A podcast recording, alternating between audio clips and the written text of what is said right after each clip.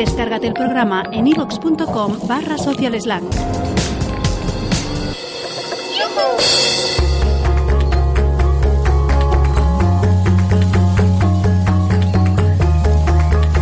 Muy buenas tardes, bienvenidos una vez más a Social Slang, un programa que intenta acercarte al mundo 2.0, aunque una ya duda de si ya estamos en el 3.0. Cada vez más los sistemas operativos, las herramientas y en definitiva la tecnología que usamos en nuestro día a día avanza y detecta nuestros gustos y también nuestras preferencias. Esa rutina que va dejando un rastro digital y que acaba siendo considerado por buscadores, empresas y profesionales para entrar en esos estudios de mercado o en esas estadísticas. Desde Social Slang intentamos acercarte a justamente a esas empresas y profesionales que van un paso por delante y que usan la red para mejorar su marca personal, mostrar al mundo su talento o comunicarse con posibles clientes o proveedores.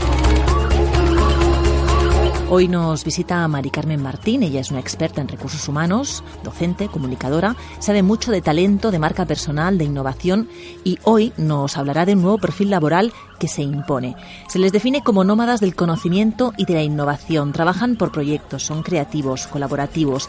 Su oficina se ubica en cualquier parte del planeta y es una tendencia que va a más. Les conoceremos en un ratito.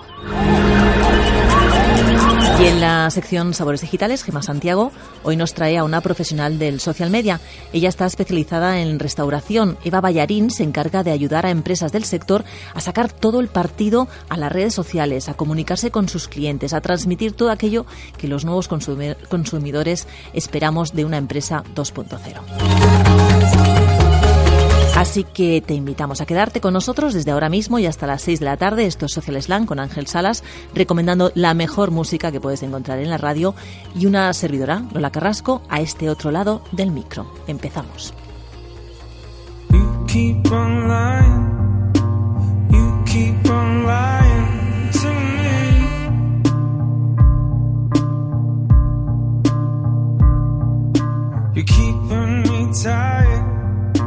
Keeping me tight, I see.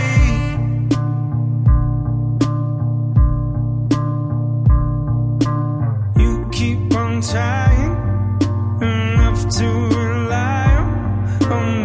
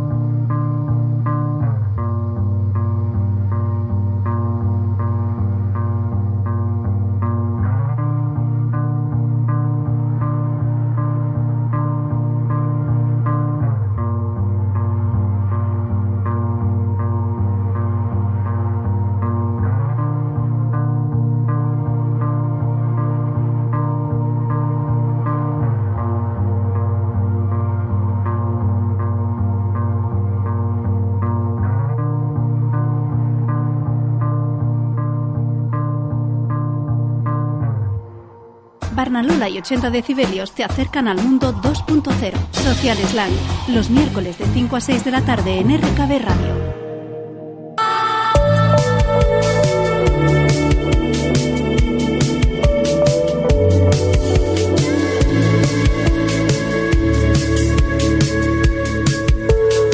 Estamos perplejos por el formidable trabajo del barbudo australiano Chet Faker. Su piel en glass es sensacional. ¿Quién dijo que la música eh, estaba medio muerta en el siglo que estamos? Nadie. Con trabajos tan tremendos como este, uno se quita el sombrero. Chet Faker y este sensacional tema que acabamos de escuchar, Chumi. Y hoy empezamos el programa con una sección que normalmente la dejamos para el final, pero por razones varias hemos querido empezar con un sector que nos apasiona, no podemos eh, ocultarlo. En Sabores Digitales cada semana os acercamos a profesionales del sector gastronómico, turístico, hotelero, unos sectores que en este país dan mucho de sí en social media y se hacen muchas cosas, algunas buenas, otras no tantas. Hay mil posibilidades, pero no siempre se aprovecha todo el potencial o se destinan los recursos necesarios. Nuestra invitada de hoy, Eva Ballarín, sabe mucho sobre ello. Muy buenas tardes, Eva. Lola. Y muy buenas tardes, Gemma Santiago. Buenas tardes, Lola. Eva, tú dices en tus redes sociales que no eres chef, pero que asesoras gastronómicamente. ¿Era necesaria esa aclaración? Absolutamente, absolutamente. Fíjate que eh, yo decidí cambiar la cabecera de la foto de cabecera de mi Facebook porque em, por mi perfil profesional, mi Facebook es un, es un, Facebook profesional, publico muchísimas fotos de platos de restaurantes eh, a, a los que visito con muchísima frecuencia, ¿no? Entonces encontraba eh, que tenía muchísimos mensajes y muchísimos amigos en Facebook que me pedían recetas y me felicitaban por esos platos que no eran míos, eran fotos de platos de restaurantes a los que yo asisto pues, en, en, en este afán de ir buscando eh, nuevos conceptos y nuevos modelos y nuevas ideas.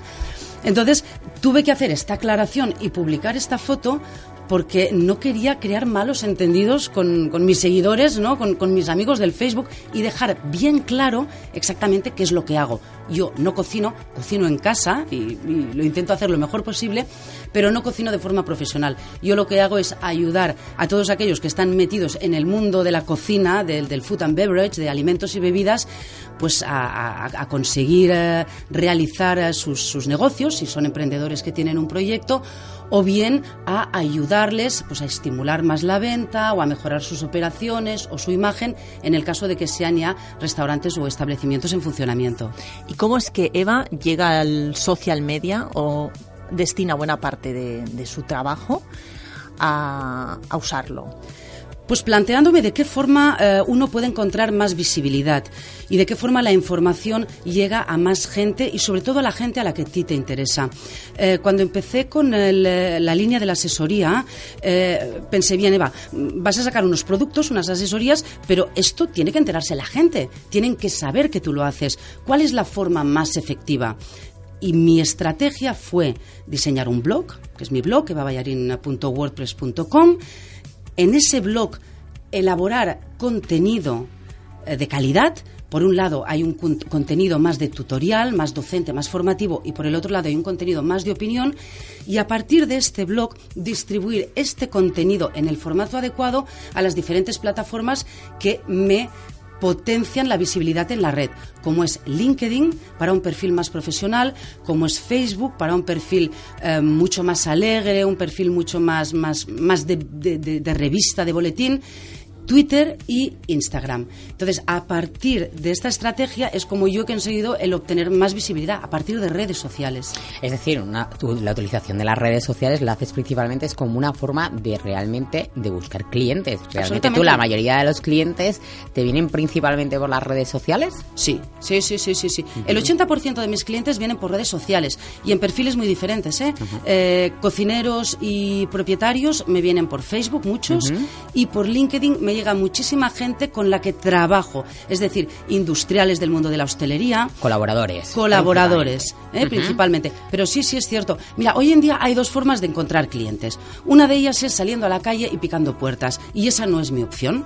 Mi opción es picar puertas en redes sociales. Ir a tu LinkedIn, a tu grupo de LinkedIn, toc, toc, toc, soy Eva Ballarín y quiero contarte algo. Esa es mi forma de promocionar mi producto, de comercializarlo. ¿Y qué es lo que cuentas, Eva?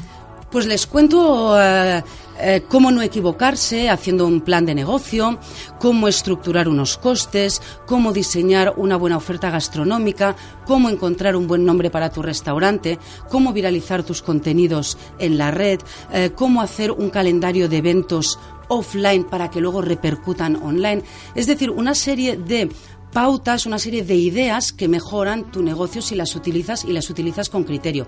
Y por otro lado, pues bueno, un poquito de crónica social, ¿no? Yo soy una enamorada de Barcelona y me encanta pues también postear eh, pues alguna crónica de algún evento al que al que me invitan o al que asisto y darle un poquito de vidilla. Sí, efectivamente, como hace muy poquito, el pasado martes estuvimos juntas además en el evento del Somni. Compartiendo fila, no butaca, pero compartiendo fila en un evento extraordinario eh, un saludo para los hermanos Roca, que siempre nos tratan fenomenalmente bien. Y que además han obtenido el segundo puesto, nada más y nada menos. que Precisamente os quería preguntar sobre el tema, porque ya que os tengo aquí, es decir, esta semana ha salido esa lista sobre los mejores restaurantes del mundo que cada año elabora una revista británica del sector y que los, los hermanos Roca han bajado al puesto número 2, han cedido protagonismo a un restaurante de Copenhague.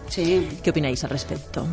Bueno, yo considero que el tener tanto el primero como el segundo es un verdadero honor, como dicen ellos exactamente, y creo que igualmente para el nivel y la calidad no va a bajar en absoluto. Yo creo que además, hablando con ellos el otro día personalmente, están en un continuo desarrollo creativo espectacular y que de hecho uno de sus frutos ha sido tanto el libro como, como la, película. de El Somni, que dentro de poco se estrenará, y yo creo que están en un continuo desarrollo. ¿Vosotras ya habéis visto la película? Sí. Sí, efectivamente. Se puede decir, Recomendamos. ¿Se puede decir algo? Sí, es, es emocionante. Es una peli muy emocionante que refleja muy bien lo que es un proceso creativo mm, en el que quieres integrar muchísimas cosas, muchísimas emociones, muchísimas sensaciones. Obviamente el elenco es de lujo, porque sentar a la mesa a los doce apóstoles que sentaron esta gente a la mesa eh, es, es impresionante, ¿no? Y la experiencia que crearon para ellos yo creo que em, es recomendable de ver porque te da muchas ideas. y, ves, y ves un muy buen trabajo hecho, ¿eh? muchísima calidad en la forma de integrar diferentes artes, como es la gastronomía, la fotografía, todo el tema audiovisual, la literatura, la música. Tiene una banda sonora. Eh, Gemma está enamorada de la banda sonora. Estoy enamorada y de hecho, vamos, yo estoy pidiendo que por favor saquen la banda sonora porque seré la primera en comprarla. Eh, lo tengo clarísimo. Pero aparte también un poco refleja el Somni, refleja un poco a lo que hemos hablado muchas veces de que la restauración no es simplemente un buen plato en la mesa, sino va unido a toda una experiencia. Y esa película refleja eh, una cena con toda una multitud de sensaciones y de experiencias, la cual hace de una cena algo excepcional y algo que recordarán toda la vida los doce apóstoles, como bien dice Eva, que estuvieron allí. Sí, mira, fíjate, hace poquito em, subí un, post en, en, mi blog sobre un libro de Roberta Schiara, Roberta Schiara, perdón. Ella es una eh, cocinera, blogger, crítica, periodista italiana, muy, muy, muy reconocida. Y en su último libro, ella decía que una cena de 200 euros es muy barata si te cambia la vida. Pero un bocadillo malo por 15 euros es un robo. Entonces, esa es un poquito mm, la diferencia. Eh, lo que eh, estos 50 restaurantes, mejores 50 restaurantes del mundo, hacen, volviendo otra vez a la lista de los 50 Best Restaurants of the World, eh, em, ellos no hacen gastronomía, ellos crean experiencias y te mm. cambian y te, hace algo es la, experiencia de ir en su restaurante es algo recordado como una boda como un bautizo o como una, un evento especial en los cuales queda en tu memoria no es, es, es el hecho de, de, ir a comer y el que tengas una experiencia recordado para toda la vida. Pero eso igual lo hemos hablado muchas veces en este espacio, es decir, la gente ya no pagamos por ir a comer, pagamos para vivir experiencias, igual no al nivel de Can Roca, pero sí em, que un restaurante o un hotel mm. te aporte determinadas vivencias que al final es lo que suman? Yo creo que hay tres tipos de, mm, de compra ¿eh? a la hora de comprar servicios de restauración y hostelería. El primero es por necesidad. Yo tengo que ir a Madrid a una reunión, necesito un hotel. Voy a buscar lo más cerca posible del, de Atocha o de mi reunión o de donde tenga la cena. O sea, voy a buscarlo con una serie de parámetros, ¿vale? Que satisfagan mi necesidad, que es la de alojarme durante una noche. Luego tengo una segunda que es el extremo totalmente opuesto, que es quiero comprar una experiencia, quiero vivir algo diferente, es mi cumpleaños, es mi mm, aniversario, es una fecha especial, quiero, mm, quiero que me hagan sentir algo completamente diferente. Entonces ya nos vamos a los 50 mejores restaurantes del mundo y muchísimos más que hacen cosas muy buenas. Y luego tienes un intermedio que es la gran mayoría de eh, em, establecimientos, la gran mayoría del sector, de negocios del sector, que es gente que no puede ofrecerte una experiencia como te puede ofrecer el sello de Can Roca porque no tienen los medios, pero que tampoco se conforma en que seas una elección por necesidad, sino que están valorando, están aportando un valor añadido para poder posicionarse en esa franja media, pero con singularidad. Y ahí volvemos otra vez al tema, ¿no? De que las redes sociales ayudan a potenciar tu singularidad, enseñan tu singularidad al mundo. Tu menú, tu gastronomía, tu equipo, tu buen rollo, tu colorismo, tus eventos off. Ahí es donde las redes sociales ayudan y potencian que un restaurante tenga una imagen deseada para sus clientes eh, potenciales. y poder mostrar y poder llegar a muchísima más gente. Es decir, pues eh, por supuesto estar entre los 50 mejores te hace tener el teléfono bloqueado y las webs bloqueadas y caerse los servidores, pero a través de las redes sociales puedes llegar a muchísima gente que no es la gente del barrio, sino muchísima otra gente en la cual te puede venir a, a ver porque tú estás mostrando qué es lo que tú haces, cómo lo haces y ser atractivo. Entonces, eh, está claro que un restaurante principalmente de los que ellos hacen, pero tienen que darlo a conocer, como todo. Tú puedes ser muy bueno, pero si no lo dices. Ahora, lo, importante ahí es tener una estrategia, ¿eh? Sí, sí. O sea, mm, mm, cualquier establecimiento que quiera estar en redes sociales y lo quiera hacer mínimamente bien y con resultados, porque una cosa es postear gatitos, ¿eh? Postear platos, ¿bien? Nos, hemos entendido, las miradas han hecho como, wow, sí, era eso. No es postear gatitos. Tenemos que tener una estrategia. ¿Qué vamos a comunicar? ¿Cómo lo vamos a comunicar? ¿Cuándo lo vamos a comunicar? ¿A quién lo vamos a comunicar? Y ahí es donde entra eh, la figura del, Social Media Strategist o del Social Media Consultor, que es la persona que va a analizar tu negocio, va a analizar tu producto, va a analizar tu clientela y con el conocimiento de las herramientas disponibles en social media te va a proponer una forma de visibilidad, de una forma de presencia en redes sociales que va a ser buena para ti. Y sobre todo todo lo que decíamos a veces es un poco dependiendo también de las necesidades y como dices tú de los recursos que tú tengas en social media, porque no siempre hay que contratar una agencia, pero como dices tú el consultor también en función de tus recursos, es decir, o de la persona o conocimientos que vaya a tener la persona, el poderlo asesorar, porque a veces no, como hemos dicho muchas veces, no hace falta estar dentro de las redes sociales, sino llevarlas bien también, tener la estrategia y llevarla bien, es decir, a veces más vale llevar una sola y que se lleve bien, pero eso principalmente te lo va a asesorar una persona, un consultor, en la cual evaluando tu tiempo, porque muchas veces no es dinero como decimos, sino tu tiempo si lo tienes que llevar tú una persona de allí, que es lo más adecuado para que esa persona pueda dar a conocer todo lo que él hace en el ¿O qué redes son las que más adecuan a, ese perfil, a, esa, ese negocio? Sí, exacto, al, cliente, al cliente y dónde está su cliente. ¿Dónde vas a ser más efectivo? Finalmente, tu, efectividad va a ser tener un Facebook eh, eh, con tres posts diarios, tu efectividad va a estar con un Twitter, tu efectividad va a estar en Instagram. Al fin y al cabo, ¿dónde está tu cliente? y qué quiere tu cliente de ti. Y eso es lo que el Social Media Strategist eh, va a intentar adivinar por ti. Y también una cosa, Eva, tú, por ejemplo, asesoras a emprendedores que tienen claro que quieren montar un negocio del sector, empiezas desde cero con ellos, pero también gente que ya están y que tienen un problema y que no saben cómo solucionarlo. Sí, es que eh, un restaurante es un negocio vivo.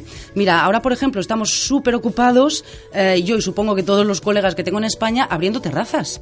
Se están abriendo las terrazas, los, los, los, roofs de los hoteles, las terracitas, todo esto se está poniendo en marcha. Hay que montarla, hay que crear eventos, hay que mm, mm, enseñarla, hay que enseñarla al mundo, hay que cumplir normativas, hay que hacer un poquito de restyling, hay que crear una carta de coctelería o una carta de meriendas, o hay que ver mm, qué paso tenemos por ahí en esa terraza y qué podemos vender en cada una de las franjas horarias. Bueno, ahora es un momento de abrir terrazas. Ahora nos estamos concentrando mucho en lo que es la venta en, en, outdoor, ¿no? Entonces, en, eh, cuando llega, por ejemplo, es septiembre, octubre, que hay mucho, entramos en otoño y hay mucho producto de temporada, pues ahí hay muchísimos restaurantes que te dicen, quiero renovar mi carta, pero no sé cómo hacerlo. Pues bien, vamos a analizar qué cliente tienes, qué les gusta, cuáles han sido los platos que más has vendido en los últimos años, cuáles son las tendencias del mercado, qué se está vendiendo, cómo quieres posicionarte tú dentro de tu oferta gastronómica. Es decir, que durante todo el año van ocurriendo cosas que van generando necesidades en los empresarios de restauración y muchos de ellos, afortunadamente para nosotros, pues ya empiezan a tener la costumbre de acudir a los consultores y a preguntarnos nuestra opinión eh, sobre cómo enfocar eh, pues nuevas acciones o eh, un nuevo restyling o una oferta gastronómica. Porque hace muchos años, cuando Fernanda Adrià estaba en el bullying, decidió apostar por un tipo de cocina jugándose a y perdiendo un tipo de clientela para luego hacer los inicios de lo que llegó a ser esa nueva cocina. Con, huyendo de comparaciones, porque no se puede comparar, hay restaurantes que pueden llegar a ti diciendo, bueno, yo quiero cambiar el estilo, quiero buscar otro tipo de clientes y puedo empezar desde cero cuando yo ya tengo un bagaje detrás. No, es muy complicado. Es... No, hay, es que cada caso es diferente. Mira, y yo siempre les, les, les cuento a mis clientes que mi primera sesión yo hago de house. ¿Eh? como el médico de la, de la serie de la tele. yo diagnostico, tengo que diagnosticar. Primero tenemos que ver ¿Cuál es el estado? ¿Cuál es el estado de tu establecimiento? ¿Cuál es el estado de tu clientela? ¿Cuál es el estado de tu oferta gastronómica?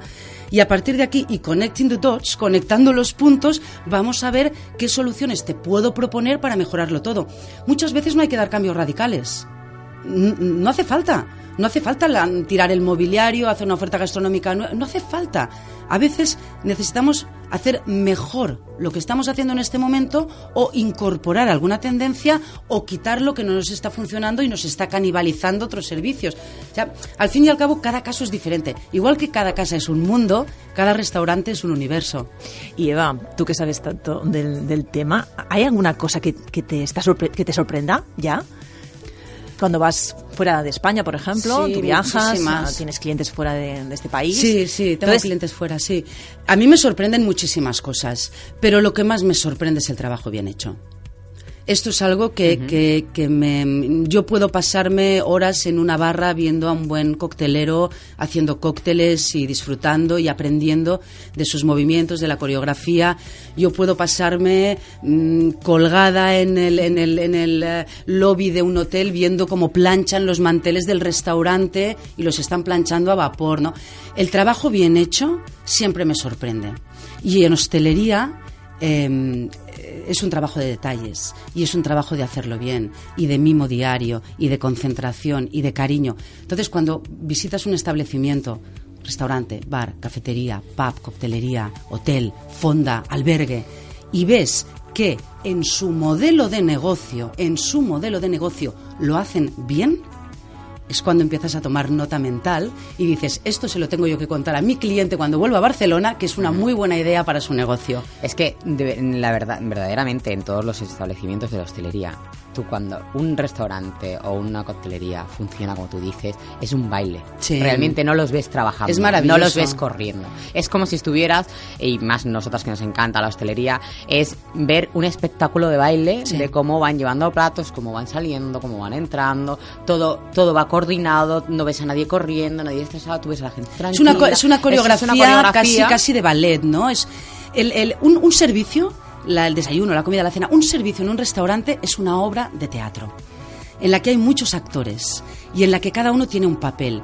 Y cuando este elenco de actores están coordinados, tienen todos eh, la misma emoción, saben transmitir, son buenos profesionales y entienden esta parte de espectáculo, es cuando el cliente que está sentado a la mesa disfruta de una experiencia mágica, porque es un grupo de gente, un equipo de trabajo haciendo algo para ti. Como cuando vas al teatro y hacen una obra para ti, es exactamente lo mismo. Y es esa energía que se transmite. Sí, claro.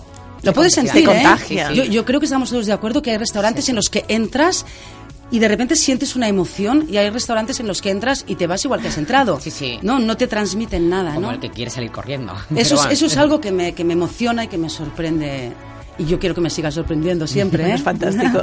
Yo quería deciros una cosa y es que últimamente hay como esa moda, eh, sobre todo televisiva, de hacer realities sobre gastronomía, sobre postres, sobre cocina. ¿Qué os parece el tema? ¿Es bueno? ¿Es malo? ¿Hace que se reviva el sector? Mira, por un lado, la, la- la figura del cocinero se ha revalorizado mucho.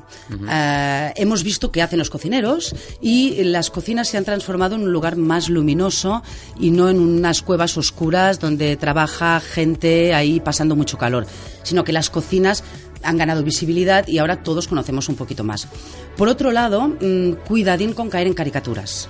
¿Eh? Está muy bien dar visibilidad y mostrar el trabajo, pero cuando ya empezamos a entrar en caricaturizar el trabajo del cocinero, el trabajo del metre, el trabajo del personal de sala, em, eso nos puede llegar a... mm, A, mí, ma- al menos, desde el sector, mm, a veces me, me- me está un poquito molesto. Sí, Sí. y aparte también yo creo que también eh, se malinterpreta, porque también yo creo que también muchos programas de estos, el- por ejemplo, eh, en los que cualquiera puede ser un gran cocinero, no todo es ser un gran cocinero. Tú puedes ser un gran cocinero, pero eso no significa que puedas ser un restaurante. A ver, una cosa es el ser cocinero y el hacer bien la comida y otra cosa es hacer comida para gestionar un restaurante. Sí, sí. No es lo mismo. No es lo mismo poder hacer, mm, por mucha presión lo que tengas y lo que quieras, en un programa, a tener 50 personas que están en una sala esperando que tú les saques la comida. Que se la saques en su punto, que se la saques bien y que esté coordinado con, eh, con los camareros y que esté coordinado con todo. Y seis todo días eso, a la semana. Exactamente. En dos servicios. En dos servicios, mañana Mm, y noche. claro. En, como decía también Joan Rogas, lo decía, hay una parte de, mm, de bondad y de generosidad de los cocineros, porque todos los cocineros, si eres un buen cocinero, lo que quieres es tener el mejor producto, el, el mejor, eh, dar lo mejor de lo mejor. Entonces, y ese dar lo mejor de lo mejor, no todo el mundo puede hacerlo, porque el gestionarlo y económicamente no siempre es bueno para un restaurante. Entonces, tú tienes que saber muy bien cuáles son tus límites, que para eso es lo que está Eva y para lo que te ayuda, en saber en qué tipo de carta, qué tipo de tal, tú puedes gestionar. Y ser cocinero, que pueda ser el master chef, por decir uno de ellos, ¿de acuerdo? Y seas el campeón, no quiere decir que puedas abrir un restaurante. Mira, Creo esto que va es muy una- diferente. Porque mucha gente en este país se cree, no sé si con la crisis tú te has Eh. encontrado unos cuantos, es el, bueno, me queda en la crisis voy a montar un restaurante. O voy a montar una Sí. cafetería y voy a dar menús, porque menús a 10 euros los puede dar cualquiera. No, señores, no nos equivoquemos. Dar menús a 10 euros tampoco los debe No, no, dar cualquiera. dar menús, dar menús a 10 euros sí los puede dar cualquiera. Sí, la otra que cosa es que, que funcione un restaurante de menús a 10 Claro. euros no lo puede hacer cualquiera. Exactamente. ¿Eh? Entonces, en, en esta profesión hace falta un poco de vocación. Hace falta vocación. Esto es Muchas duro. horas. Esto es muy duro. Yo es lo primero que le digo a los emprendedores. Le digo, vas a tener que fregar váteres, vas a tener que cargar cajas, vas a tener que limpiar cámaras, Que vas a tener que aguantar clientes muy pesados. Esto no es Masterchef. No lo es. No, y luego algo que a veces la gente obvia, y es que tú trabajas cuando los demás están disfrutando de la vida. O sea, Sí, de sí. vacaciones, navidades. Pero llegas a interiorizarlo. Sí, pero a veces la verdad, Lola, no- ella- llega un momento en que yo cuando dejé, dejé la, eh, la hostelería, la, la- estar en operaciones, estar directamente vinculada con la operativa, yo no entendía que era el sábado por la noche y estaba en casa. Sí, o sea, no, yo el sábado yo- por la yo- noche tengo una boda. Normalmente todos los sábados tengo una boda, voy de boda. Y, no, y de repente tener el día de San Juan, Sí, o el día de. Navidad, o el fin de año. Fin de Yo fin de año no sé salir porque entiendo que yo el fin de año me tengo que ocupar de, De- 300 personas que vienen a cenar, hay que poner los manteles, hay que preparar. Chicos, los guardarropía, tenéis los Esa tickets, es, ¿no? esa es la diferencia de Entre que vocación. te apasione, Sí. te apasione lo que hagas o no te apasione lo que hagan. Sí. Todos los, los que han llegado a grandes puestos y los que realmente le apasiona esto, le da lo mismo que sea un sábado, porque como dice el cocinero que le apasiona, eh, qué mejor que estar dando a 300 personas viéndolas disfrutar y viéndolas, y él se come las uvas en el huequecito de la cocina y entre los cocineros y todo Este- esto. este y es un apasionante a los que nos gusta y que disfrutamos, como dice Eva, San Juan dices, mm, ¿qué hago ahora? Claro. ¿Hoy qué hago? Si lo que te apetece es currar. Claro. ¿Sabes? La verbena, estar ahí detrás, organizarlo. Sí, sí, lo que realmente quieres es esa noche es estar trabajando. Porque Son estar las emocionantes. es porque mucho más emocionante, es muchísima adrenalina, ¿no? En, en- en este tipo de noches. Chicas, ya sé que sois unas apasionadas de vuestro sector, pero tenemos que dejarlo aquí. Muy bien. Un placer que hayáis venido las dos y os seguimos por redes. Gracias. Muchas gracias. Por cierto, Didi. Por cierto, no, para que la localicéis a Eva, para cualquier consultoría, está en Twitter Eva, como Eva Ballarín, está también en Facebook y está también en Instagram y en LinkedIn. Ahora lo comunicamos. Y en el por- buscador por de Twitter. Google, si pones Eva Ballarín, sale todo. Hasta la próxima. Chao. Gracias.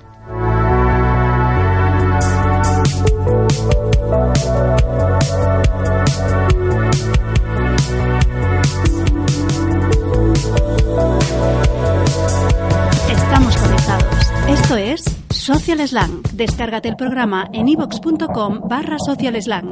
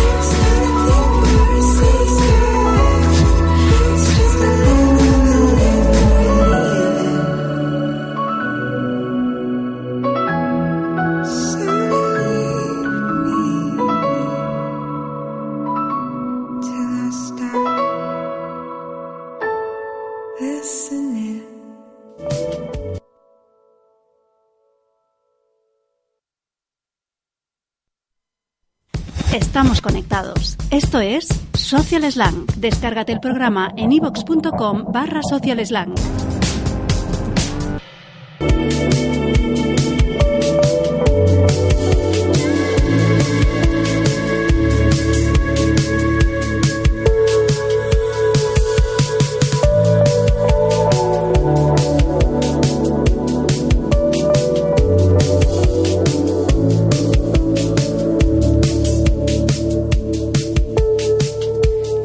Atención al descubrimiento de Hundred Waters, el quinteto de Florida que nos sorprende después de publicar en el 2002 un debut homónimo. Sin duda este año será el suyo. El 27 de mayo sale a la venta su disco. Como adelanto, tres temas que prometen. Nosotros hemos escogido el que habéis escuchado. X-Toll. Atención a las 100 aguas. Hundred Waters, porque lo vas a oír mucho durante este año.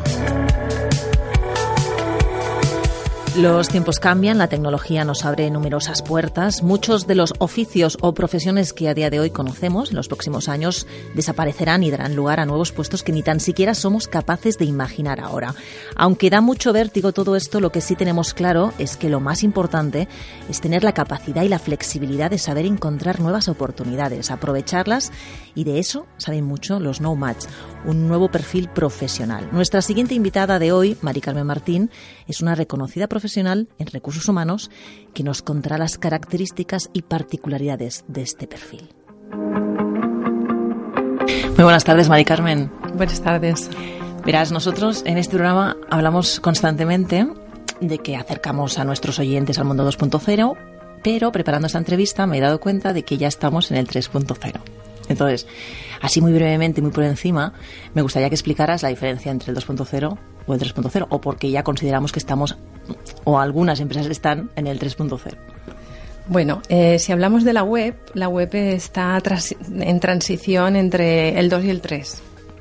Eh, la, web 2.0 es una web social y la 3 será mucho más inteligente, donde prácticamente eh, nos dará información casi sin pedir se habrá muchísima más análisis semántico e inteligencia detrás, ¿no?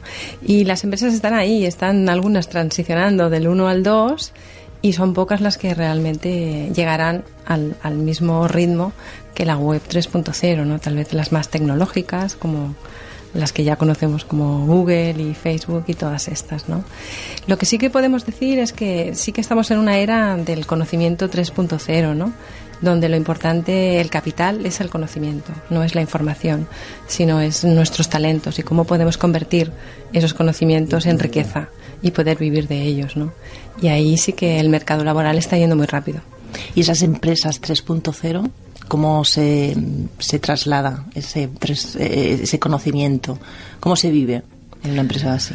Pues a un ritmo rápido, con mucha innovación, con mucha creatividad, eh, transformando procesos digitales y creando nuevos servicios que ahora a, lo mejor ni siquiera imaginamos, ¿no? Entonces va haciendo lo que se llama innovación disruptiva, que va dando saltos y creando cosas nuevas, ¿no?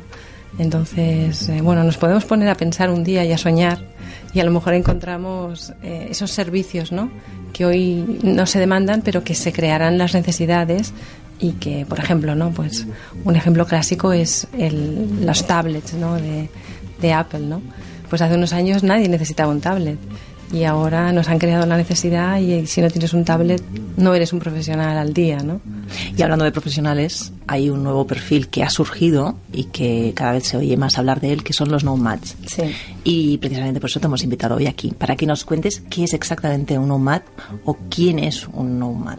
Bueno, pues eh, el término nomad viene de la fusión de dos términos, uno que es knowledge, en, inglés conocimiento, y otro nómada.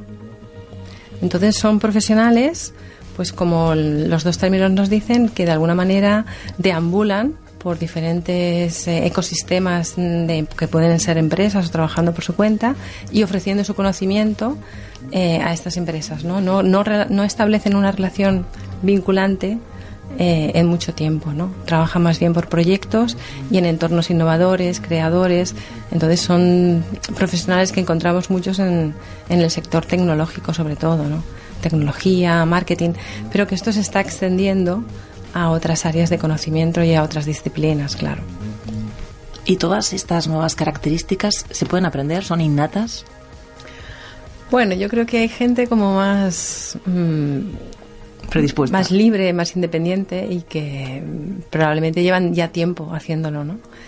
Eh, lo que sí que es importante es que todos los profesionales deberán de desaprender ciertos aspectos, ¿no? O apegos que, que, tienen y que tenemos todos, ¿no? A, incorporarnos a empresas, a que el proyecto profesional te lo ofrezca la empresa.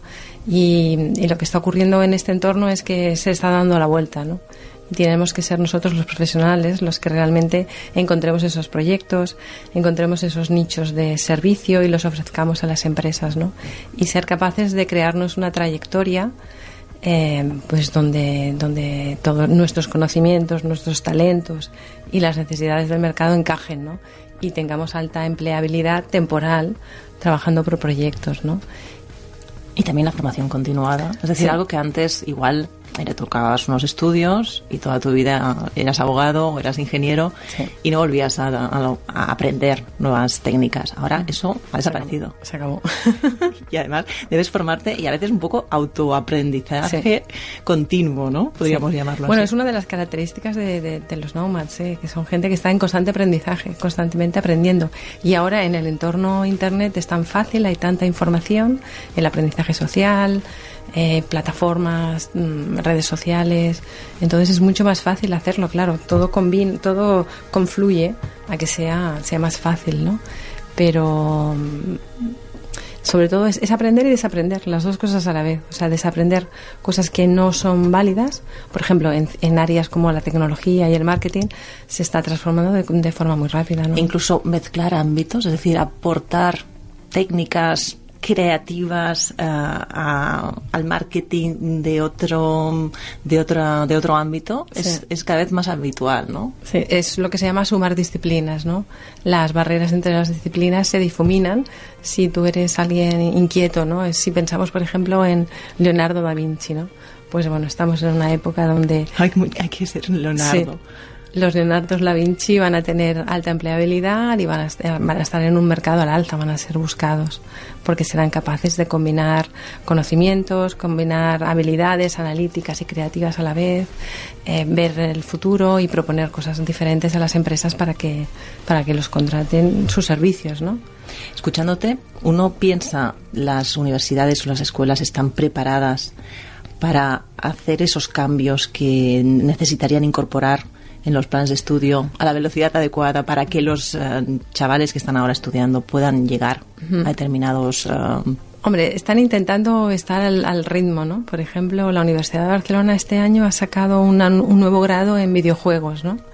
una licenciatura en videojuegos. Por lo tanto, no llega muy tarde, pero han llegado un poco más tarde que otras escuelas privadas, ¿no?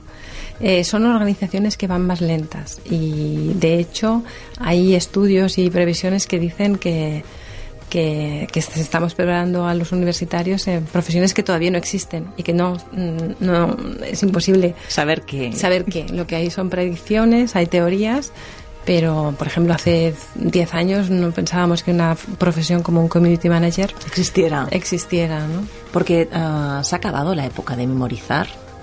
Ahora hay que aprender a buscar o a um, saber dónde encontrar la información que necesitamos, porque también la información cambia, los datos cambian. Sí, esa es la, la importancia, es que ya no tenemos, no, el memorizar no tiene sentido porque tenemos herramientas y tecnología que nos puede ayudar a, memorizar toda, toda esa información. Lo que tenemos que ser capaces es eh, como crear etiquetas en nuestra mente donde guardamos las cosas y dónde están, ¿no? Y sobre todo eh, la capacidad de relacionar información. Hay estudios ya de, mm, sobre, en psicología y sobre la inteligencia que demuestran que aquellas personas que estudian utilizando redes sociales eh, son más inteligentes. Porque el proceso es distinto. Sí, porque la forma en la de buscar conexiones, hablar con personas, eh, relacionar términos, crea unas redes eh, neuronales que te hace que tu cerebro vaya más rápido. Y entonces, mm, finalmente, bueno, pues en las pruebas entre el grupo que estudiaba sin redes sociales y el grupo que estudiaba con redes sociales, pues eh, dieron datos de más inteligentes en, en, la característica de coeficiente intelectual más, más clásica, pues el, grupo que utilizaba las redes sociales. Por lo tanto, nos hacemos más inteligentes utilizando las redes sociales, sabiendo buscar información, conectar y crearnos lo que se llama nuestro entorno de aprendizaje propio y personal, ¿no? ¿Y tú consideras que estos nuevos profesionales son los que las empresas están demandando o al contrario, al final las empresas tienen que buscarlos porque el entorno o la realidad se impone. En muchos departamentos la realidad se impone y entonces tienen que buscarlos fuera. Y yo creo que por el miedo que, por ejemplo, muchas empresas han llegado a muchas reestructuraciones, para no caer en el mismo error de contratar y luego tener que, sin trabajando mucho en corto plazo, sin crear un compromiso a medio plazo en un entorno que es difícilmente predictible, pues probablemente acabarán eh, rindiéndose, ¿no? A los profesionales más, más libres y estableciendo relaciones más flexibles, ¿no? ¿Por qué tú crees que las empresas están preparadas para esos cambios? No están preparadas, pero es igual que la universidad, tampoco está preparada para cambiar y está intentando hacer un cambio. No son dinosaurios que, que tendrán que, que, aprender a bailar, si no, no perderán el ritmo. Tú hablas de empresas abiertas para ubicar precisamente a, a esos profesionales. ¿Dónde, dónde están? ¿Quién, ¿Cómo son? ¿Qué características tienen? ¿Qué las diferencia de las empresas que, conocemos hasta ahora? Pues son empresas de nueva creación que no tienen mucha historia y que van creando, eh, van surgiendo al ritmo de estos tiempos y, creciendo, ¿no? Por ejemplo, pues empresas que pueden estar en entornos del comercio electrónico o todo lo que es la economía colaborativa. Yo las veo más en, en, el caso de España en, en, nuevos emprendimientos que van a crecer y que van a, van a, van a adoptar este sistema porque está en línea ¿no? con, la, con su filosofía y con la forma de trabajar y con la idiosincrasia de muchos de los profesionales. ¿no? Pero me cuesta ver, por ejemplo, un grande, una gran empresa convirtiéndose en empresa abierta. ¿no? Creo que tardarán tiempo. Pero a la larga, ¿será esa transformación inevitable? ¿Será un, una nueva revolución industrial? Bueno, es que ya estamos en esta revolución industrial. Eso dicen los expertos, que ya estamos. Esta es la tercera revolución y que va a ser más, más fuerte y más eh, potente que, la, industrial, ¿no? Entonces, claro, como estamos dentro, es difícil ver salir, salir de, esta dinámica y, imaginarnos el futuro, ¿no? Pero estamos ya, estamos ya dentro. Y sí, unas caerán por el camino, y otras se conseguirán sobrevivir, ¿no? Pero yo creo que aquellas que adopten pues una filosofía abierta y profesionales tipo nomads tienen muchas más probabilidades de, subsistir y de ser exitosas. Otra de las características es la motivación. es muy importante estar motivado para afrontar nuevos retos, nuevos proyectos, pero a mí se me presenta una, una duda. ¿La motivación tiene que facilitarte la, empresa, los trabajadores tienen que venir motivados de casa, al final esas nuevas dinámicas son las que hacen que esa motivación fluya en, las redes de trabajo. Bueno, pues un poco de todo. Tú tienes que salir de casa motivada porque tiene que haber un, lo que se llama en la teoría clásica de la motivación, la motivación intrínseca, ¿no? Algo en ti tiene que vibrar para que tú estar alineado con ese trabajo que estás haciendo o con ese proyecto o con esa empresa o con ese grupo de trabajo, ¿no? Lo que hagas. Eh, lo que ocurre es que las compañías mm, están en ese proceso de transformarse en organizaciones muy industriales y jerárquicas a organizaciones más flexibles donde se tenga en cuenta más a la persona, ¿no? Y ahí sí que tendrán que aprender a pues a gestionar la, motivación, lo que se llama el engagement. Ahora se está hablando más de engagement, que sería pues el, el compromiso, ¿no? El compromiso que, que las personas en las organizaciones tienen consigo mismos y con el trabajo que están haciendo, pero también un poco con el propósito en su vida, con sus talentos y, con la organización, ¿no? Entonces cada vez se está haciendo esa fórmula de engagement es más, más, más compleja, ¿no? Y aquellas compañías que, que, que tengan en cuenta pues hacer cosas interesantes para y sobre todo con propósito hacia la humanidad, pues yo creo que serán más exitosas porque conseguirán pues, justamente eso, ¿no? Enganchar a las jóvenes eh, generaciones que, tienen valores muy mucho más desarrollados hacia la humanidad, crear un mundo sostenible, una economía sostenible y, y será más fácil para ellos, claro.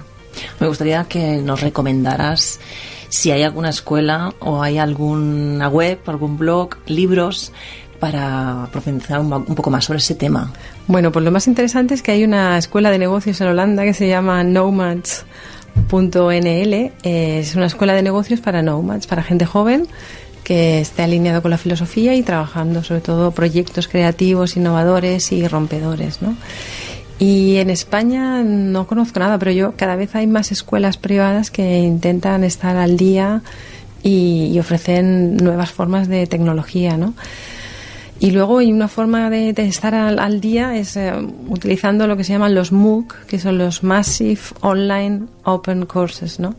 Que justamente España es uno de los productores mayores en Europa de, de MOOCs de los 458 que se hicieron el año pasado en, en, todas las universidades que hacen MOOCs, que son gratuitos y son abiertos, 158 estaban siendo ofertados por universidades y facultades españolas, ¿no? Entonces hay mucha formación libre, gratuita y de buena y de alta calidad en, en el idioma español. No tienes que irte a, a otros MOOCs que están en inglés o en otros idiomas, ¿no?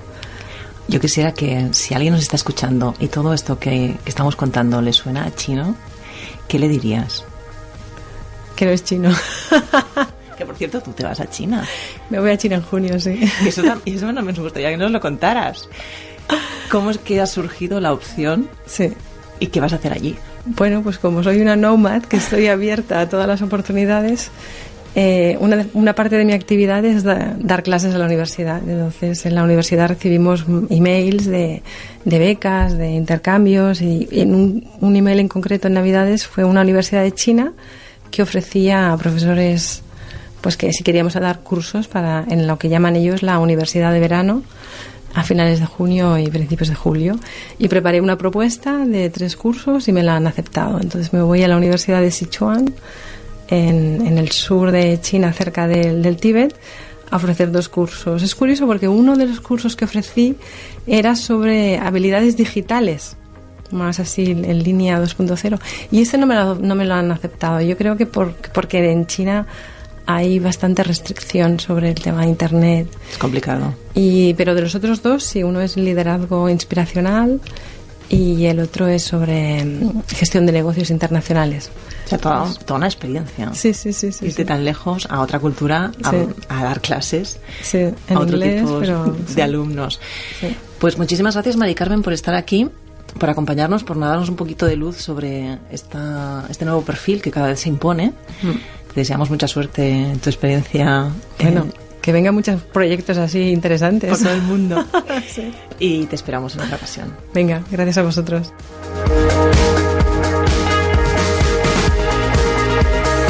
Pues hablando de proyectos, nos vamos. Hasta aquí el programa de hoy. Un placer acompañarte a lo largo de esta hora. Nos volvemos a reencontrar la próxima semana con más profesiones, historias e información del mundo 2.0.